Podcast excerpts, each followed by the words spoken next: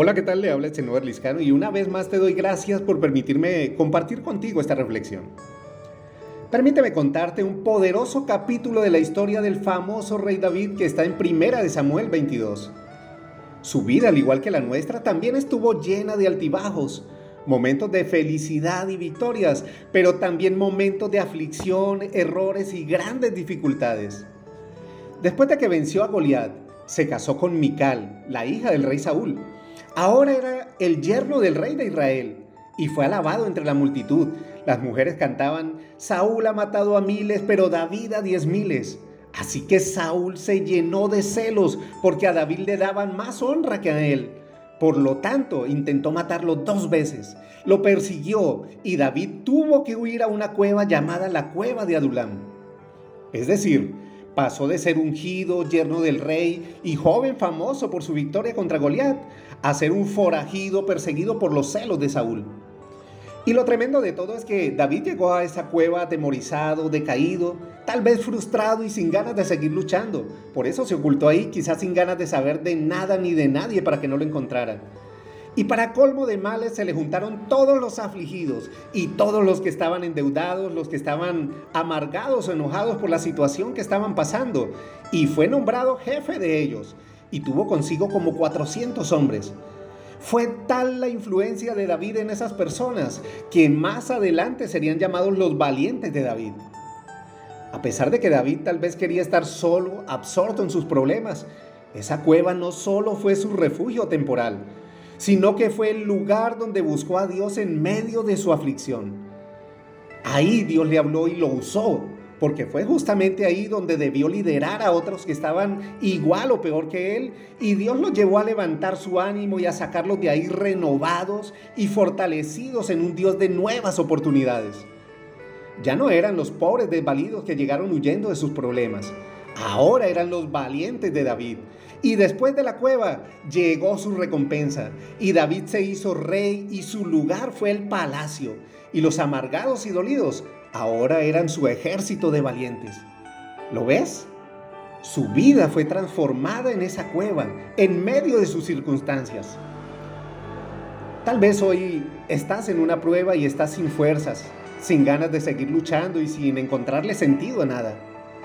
Muchas veces nos sentimos así llenos de aflicciones, a veces con deudas económicas, con heridas sentimentales o enojados con la vida y con la situación por la que estamos pasando. Pidiendo a Dios que se acuerde de nosotros y termine de una vez por todas con nuestras miserias.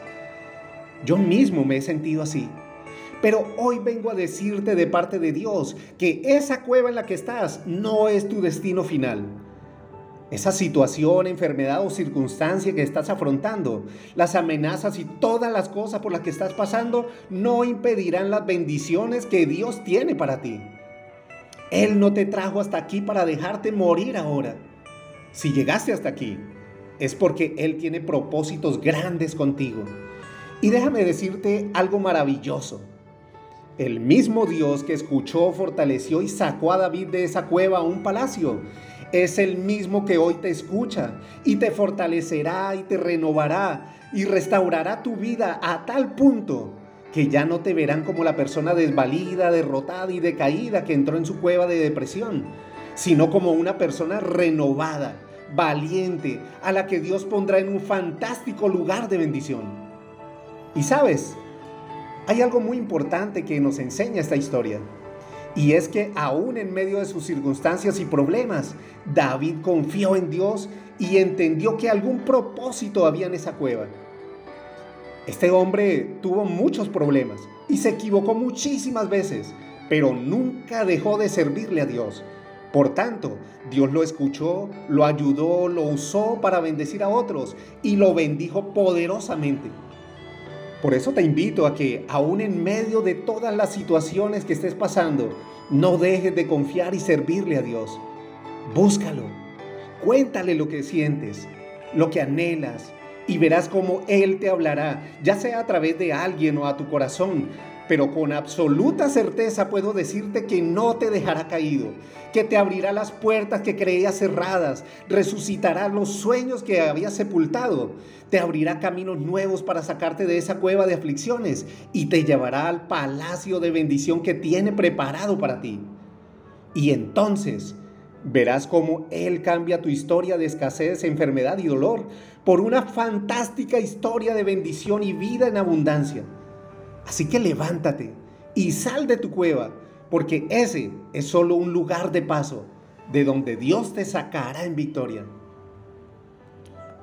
Pido a Dios que ahí donde estás traiga consuelo a tu alma y paz a tu corazón. Que te rodee de las personas correctas, que te ayuden a levantarte. Oro para que nuestro Padre Celestial te bendiga con toda bendición, que te abra puertas, resucite tus sueños, tus proyectos y te sane de toda enfermedad. En el nombre de Jesús de Nazaret. Amén. Feliz semana. Que Dios te bendiga.